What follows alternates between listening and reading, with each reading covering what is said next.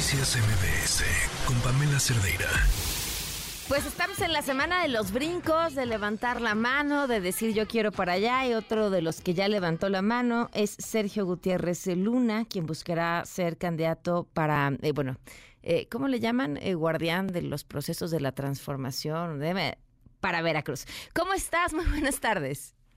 Hola, ¿qué tal? ¿Cómo estás? Buenas tardes. Saludos al auditorio. Sigo sin aprenderme el título este nobiliario previo a una precandidatura o virtual precandidatura. Eh, te estuvimos Coordinador para los comités de la defensa, de, la, cuarta, transformación. Perfecto, muchísimas gracias. Oye, pues pues ya listísimo. Entonces, ¿cómo se está dibujando la contienda interna en Morena? Bien, fíjate que nos escribimos el día de ayer en Minatitlán, Veracruz, de donde yo soy originario. Ahí estuvimos acompañados de mucha gente que con alegría y con buen ánimo ha venido con nosotros trabajando desde hace años en los recorridos que hemos hecho por Veracruz. Y decírtelo muy claramente de entrada, esta es una contienda de dos. Y en esos dos, el único veracruzano auténtico soy yo. Yo nací en Veracruz, okay. ahí viví, ahí estudié, ahí crecí, la familia de mi mamá es de Minatitlán, la de mi papá de San Andrés Tuxtla. Y te puedo decir que tenemos ruta, equipo, ganas, energía, diagnóstico para que Veracruz sea una potencia. ¿Qué es ser veracruzano auténtico? ¿Haber nacido ahí? Haber nacido ahí, tener raíces ahí, con conocimiento pleno de lo que sucede, de la gente, de las situaciones sociales, de cómo ha evolucionado la vida en Veracruz. Yo te puedo decir cómo era en los años 70, 80, qué ha pasado, qué ha mejorado, qué se ha deteriorado, y eso sirve mucho para tener un diagnóstico y una ruta hacia el futuro, por supuesto. Oye, ¿cuál ves hoy como el principal problema del Estado? Dos muy eh, recurrentes que me comenta la gente, el tema del empleo y el tema de la seguridad. Necesitamos generar empleo en Veracruz y tenemos un gran potencial para hacerlo. Un ejemplo rápido, el corredor interoceánico, interoceánico del Istmo de Tehuantepec va a generar la posibilidad de que en esa zona, el sur de Veracruz y el sur de Oaxaca, se puedan instalar empresas, porque la logística que va a permitir ese punto al comunicarse el Océano Atlántico con el Pacífico va a darle mucha viabilidad al comercio. Necesitamos un líder político en Veracruz que atraiga empresas, que les dé facilidades, que los ayude para que se sienten ahí y también, por supuesto, preparar gente para que tenga capacidad para desempeñarse en esos puestos. Necesitamos una estrategia educativa aparejada de una estrategia para atraer inversiones al Estado. ¿Y la seguridad? Ah, bueno, la seguridad es un tema muy importante. Eh, necesitamos combatirla con inteligencia financiera. Mm. Necesitamos desmontar el tema financiero con una convicción muy intensa, pero a la par de eso, lo que yo he detectado en Veracruz, lo que es una perdón, La interrupción aquí. ¿Se puede hacer eso desde el orden local? ¿No? ¿Es sería una responsabilidad federal que tendría que estarse haciendo ya?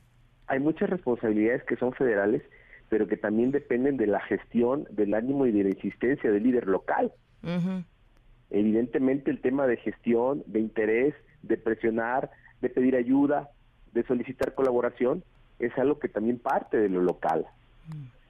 Y eso es, eso es lo que tenemos que hacer. Un ejemplo que te pongo, a ver, otro rápido, las tarifas de luz en Tabasco bajaron, en Veracruz no han bajado, a pesar de que el sur del estado tiene el mismo clima que en Tabasco.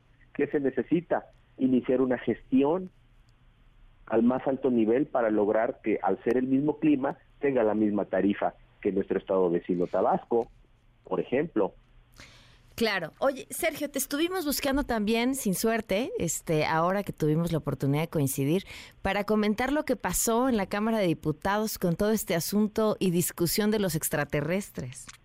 Ah, mira, muy interesante. Fíjate que eh, Jaime Maussan, que es un periodista que todos conocen con más de 40 años, me pidió la posibilidad de hacer una audiencia pública en la Cámara de Diputados en razón en razón de unos acontecimientos que se dieron en Estados Unidos que eh, son unas audiencias que se dieron allá en el Congreso de Estados Unidos, donde, donde exmilitares eh, dijeron que habían visto ellos eh, objetos no identificados a partir del reconocimiento que hizo la Casa Blanca, de algunas declaraciones que hizo el Pentágono, y a mí la verdad es que me parece que la Cámara de Diputados es la Casa del Pueblo y es un recinto para oír y escuchar todas las opiniones. Jaime Mozón es un mexicano que tiene un tema que ha traído durante mucho tiempo y quería celebrar ahí un evento donde vinieron personas de todo el mundo. Japón, Perú, Francia, Estados Unidos, por supuesto, eh, Argentina. Y lo que se dio fue un, digamos, coloquio, una, una plática, una audiencia donde se expresaron diversos tópicos sobre este tema. Contra y gente a favor. ¿Qué tenemos que hacer? Pues respetar las opiniones. Claro. Los que están eh, a favor y los que están en contra, por supuesto. Eh, creo que más que opiniones, eh, que esas son más que válidas, ¿no? Había un tema de la autenticidad de algunas de las cosas que se presentaron, como estas em, dichosos cuerpos no humanos y lo que provocó pues que la nota fuera incluso internacional y, y la pregunta sobre eh, hasta dónde o que sí o que no, o, o, desde dónde se utiliza un rigor científico o no, quizá no es necesario, para lo que se exhibe en la Cámara de Diputados. Son todas preguntas. ¿eh? Sí, lo que se exhibió ahí fueron análisis eh, según lo que dijeron los especialistas, que fueron, por cierto, uno de ellos que trabaja en la Marina Armada de México, que fue encargado del servicio forense de la Marina de México, un análisis de ADN y de radiografías o tomografías que le hicieron a, esto que presentaron ahí en la Cámara de Diputados. Entonces se dio una explicación científica por quienes estuvieron inmersos en ese mm. tema. Ok, ¿Te, ¿Te, arrepientes? ¿Lo volverías a hacer? No, por supuesto que no, me arrepiento. Evidentemente la Cámara es para eso, para que vayan todas y todos. Es un tema que generó mucho interés. Sí, y polémica también. Y mucha polémica también, pero eso es bueno. Poner los temas sobre la mesa y que cada quien opine lo que piensa, yo creo que es lo normal en una democracia. Claro, bueno, es pues. Lo válido. Sergio, pues mucha suerte en este proceso interno de Morena y te agradezco mucho que nos hayas acompañado. Al contrario, muchas gracias. Te mando un fuerte abrazo. Buenas tardes. Noticias MBS con Pamela Cerdeira.